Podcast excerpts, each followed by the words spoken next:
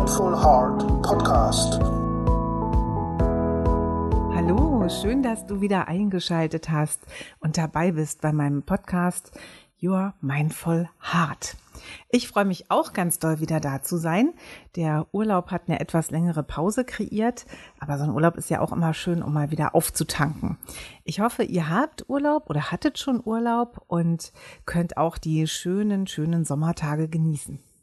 Ja, also hier nun zu der neuen Folge.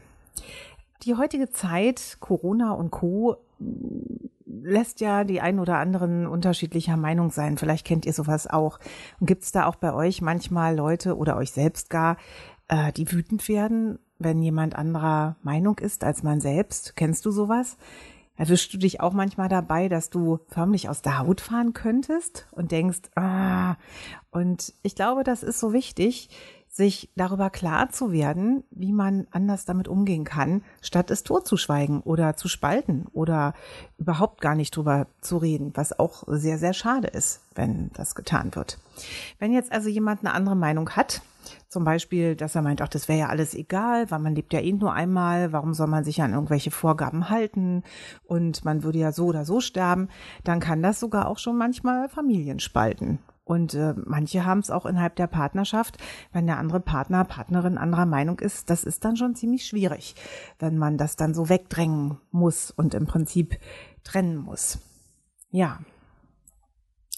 Im beruflichen gibt es solche Situationen auch, nicht nur politisch oder privat. Im beruflichen habe ich schon öfters auch mal Situationen erlebt, dass Mitarbeiter anderer Meinung sind als zum Beispiel der Chef oder die Chefin und wissen ganz genau, dass die Entscheidung, wie die Führungskraft sie trifft, definitiv nicht richtig ist und dass die eigene Idee oder Strategie für die Firma die einzig gute und wahre ist. Und man wird aber nicht gehört oder sie wird nicht genommen, aus welchen Gründen auch immer. Und dann ärgern sich die Mitarbeiter, dann gibt es Stress und man regt sich natürlich auf. Aber worüber regt man sich da eigentlich auf? Das ist das Spannende, finde ich. Vielleicht geht euch das auch so, wenn ihr darüber nachdenkt. Wenn wir uns aufregen, regen wir uns in allererster Linie zuerst über uns selbst auf. Und wenn ihr mal so diesen Ausdruck sich aufregen euch nochmal auf der Zunge zergehen lasst, dann sagt das das ja an sich auch schon. Also unsere deutsche Sprache gibt ja schon echt eine Menge her, oder? da drückt also jemand einen unserer sogenannten Knöpfe und wir spielen automatisch unser Programm ab. Und das passiert in der Regel dann, wenn wir etwas als einen Konflikt empfinden. Und meistens ist das so, wenn der andere sich so verhält, wie wir es blöd finden und wir denken, dass man sich so eben nicht verhält. Also schon gar nicht uns gegenüber oder vielleicht auch im Allgemeinen nicht.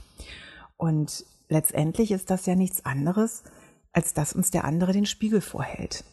Weil, wenn wir ganz ehrlich sind, Hand aufs Herz, am meisten regen wir uns ja immer über Dinge auf, die wir an uns selber am wenigsten mögen. Hm, das ist immer so das sprichwörtliche sich an die Nase fassen. Kennt ihr vielleicht auch, oder? Was passiert denn da eigentlich im Körper? Naja, wir alle sind ja so durch unsere Prägungszeit in der Kindheit mit bestimmten Glaubenssätzen geprägt worden und haben dann auch bestimmte Verhaltensweisen und ab, uns abgeguckt oder die beigebracht bekommen. Zum Beispiel gibt es auch Menschen, die, wenn sie sich nicht ernst genug oder gesehen genug fühlen, dann ähm, werden die richtig laut. Und wir kennen ja auch das Sprichwort, ne, Hunde, die bellen, sind, hm, ihr wisst, was ich meine. Und die, die am lautesten bellen, kriegen meistens die meiste Aufmerksamkeit.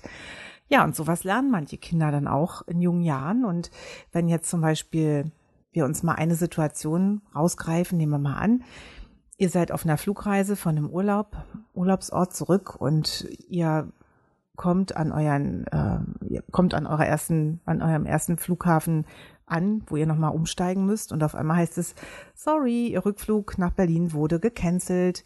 Die nächsten Maschinen gehen leider erst sehr viel später. Bitte kümmern Sie sich um die Rückreise oder bitte begeben Sie sich zum Schalter sowieso.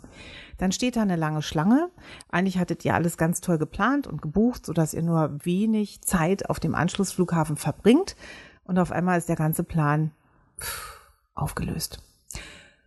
Jo, und wenn dann zum Beispiel ähm, andere Menschen vor einem stehen, die vielleicht oder es drängeln sich vielleicht welche vor oder man kommt dann endlich ran an den Schulter, an den Schalter, Entschuldigung, und ähm, die Person hat ein bestimmtes Verhalten am Schalter und man fühlt sich vielleicht auch an was erinnert, dann kriecht die Wut noch stärker hoch, wenn man zum Beispiel sich an einen alten Lehrer erinnert fühlt oder eine alte Tante, die irgendwie so ähnlich aussah oder ähnlich sich verhalten hat.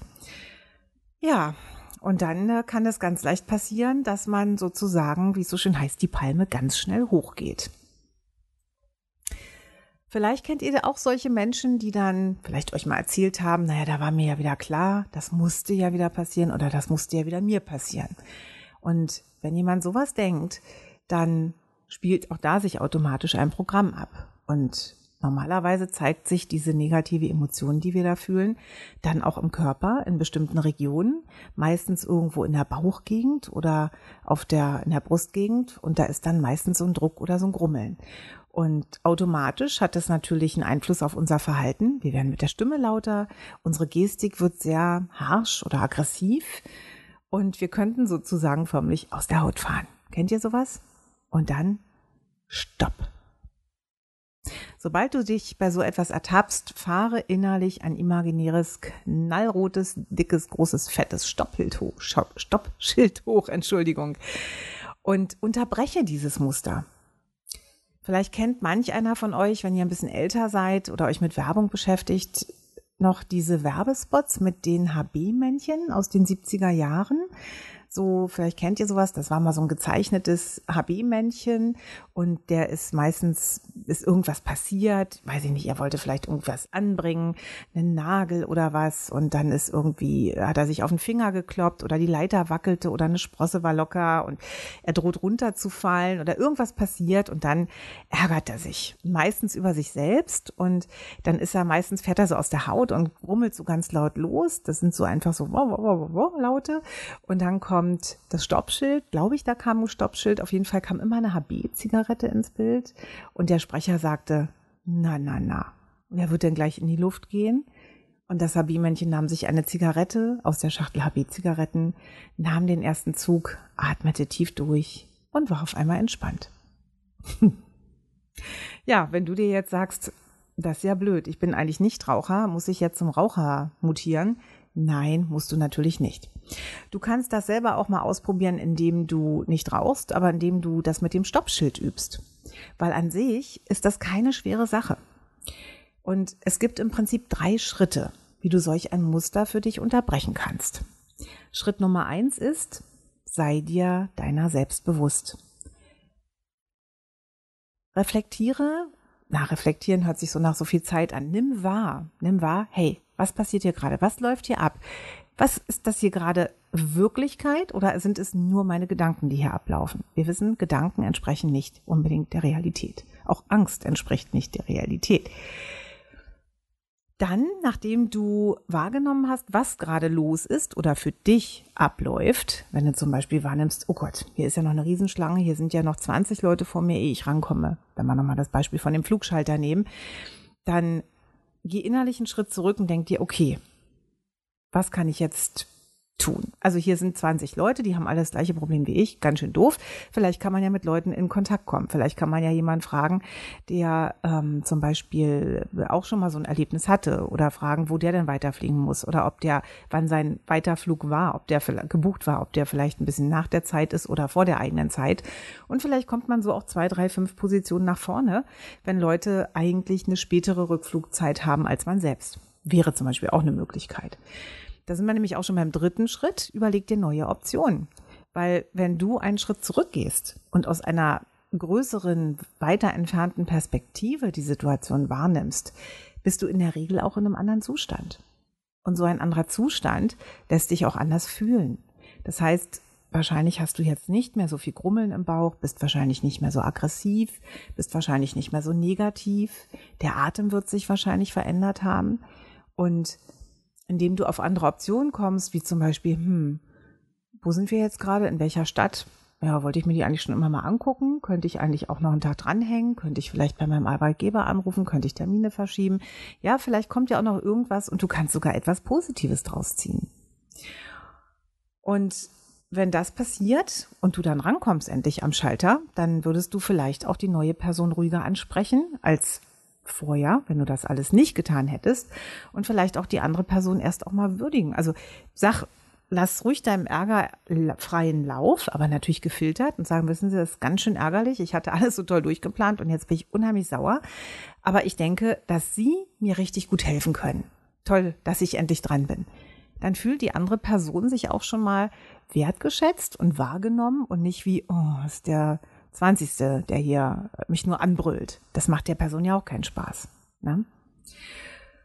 Jo, und das Ganze, wie gesagt, eigentlich gar nicht so schwer, kannst du auch mit einer kleinen Turbo-Meditation verbinden. Und diese kleine Turbo-Meditation, ich glaube, ich habe sie sogar schon mal erwähnt, aber ich finde, man kann sie gar nicht oft genug erwähnen und überhaupt üben, weil natürlich fällt sie nicht jedem immer am passenden Moment ein. Und diese kleine Turbo-Meditation geht so. Du wirst dir eines negativen Gefühls bewusst und sobald das passiert, zum Beispiel indem du merkst, oh, ich merke, dass ich gerade wütend werde, dann sagst du dir innerlich, ich atme ein und nehme meine Wut wahr. Wut. Und als nächstes, ich atme aus und lächle der Wut zu. Aus, zulächeln. Also alleine, wo ich das jetzt hier nur schon vor dem Mikro mache, merke ich schon, wie beim Ausatmen mein Körper sich verändert. Es wird alles lockerer, es wird alles etwas schwerer, es entspannt. Nicht, dass ich vorher verspannt gewesen wäre, aber es macht entspannter, gelassener. Und was passiert? Indem du deine Gedanken bewusst anders leitest, verändern sich auch deine körperlichen Signale. Und das wiederum hat natürlich einen Einfluss auch auf deine Gefühle. Und probier das einfach mal aus. Und natürlich heißt das Ganze nicht, dass man sich nie aufregen darf oder soll. Im Gegenteil, das muss man auch, wenn man jeden Ärger oder jede Wut in sich reinfrisst, man zum Beispiel nie Kollegen sagt, dass man gerne das Fenster mal offen hätte und ähm, das Ganze, weiß ich nicht, passiert jetzt vielleicht drei Monate und man hat es immer runtergeschluckt und auf einmal ja, ist vielleicht jemand erkältet und trotzdem im Büro. Uh, in Corona-Zeiten geht das ja eigentlich gar nicht, blödes Beispiel. Aber nehmen wir mal an, es ginge oder war vor Corona-Zeiten. Und du sagst, du schlägst vor, darf ich mal bitte das Fenster? Wie kommst du nur darauf? Immer muss ich hier. Und auf einmal entlädt sich die ganze aufgestaute Wut. Auch nicht gut. Überhaupt nicht gut und nicht gesund. Ja. Und vielleicht flüchtet man sich dann in andere Hilfsmittel, vielleicht kriegt es dann Partner, Partnerin, Freunde, Familie ab oder so. Das macht dann auch keinen Sinn, ne? wenn man nach Feierabend alle anderen zutextet, worüber man sich eigentlich aufregt oder aufgeregt hat. Insofern mein Tipp, trainier dir eine neue Angewohnheit an und probier es einfach mal aus, dir abends drei positive Gedanken oder Erlebnisse aufzuschreiben. Ich weiß, das klingt total profan. Hab ein kleines Notizbuch dabei oder mach, tipp es dir gar in dein Handy, in die Notizen-App oder was auch immer. Wenn du merkst, hey, da ist mir heute was gut gelungen oder hey, das fand ich richtig gut, wo du vielleicht früher gedacht hättest, na solche Idioten. Ja, dann schreib dir diese Gedanken auf. Nur drei am Tag. Das ist das Tolle. Und es muss ja nicht nur abends sein, kann ja auch zwischendrin sein. Aber guck sie dir abends nochmal an vorm Einschlafen. Weil eins ist erwiesen.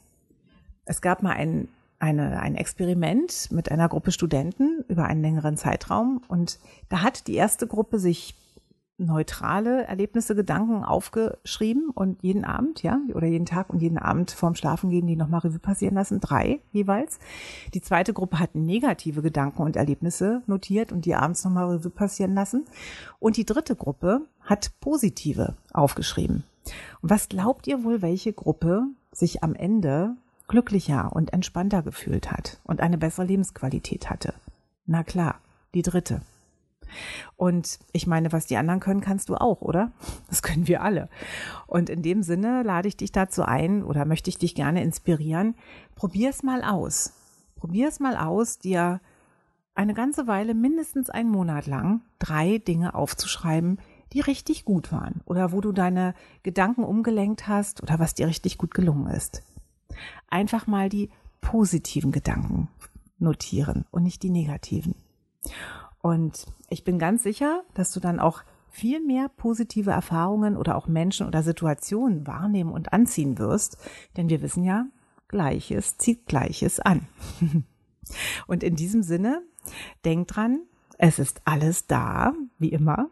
Und ich wünsche dir ganz viel Erfolg und Glück und Spaß und Freude beim Ausprobieren von dieser kleinen Mini-Übung oder diesen beiden kleinen Mini-Übungen und freue mich sehr, wenn du mir einen Kommentar hinterlassen möchtest.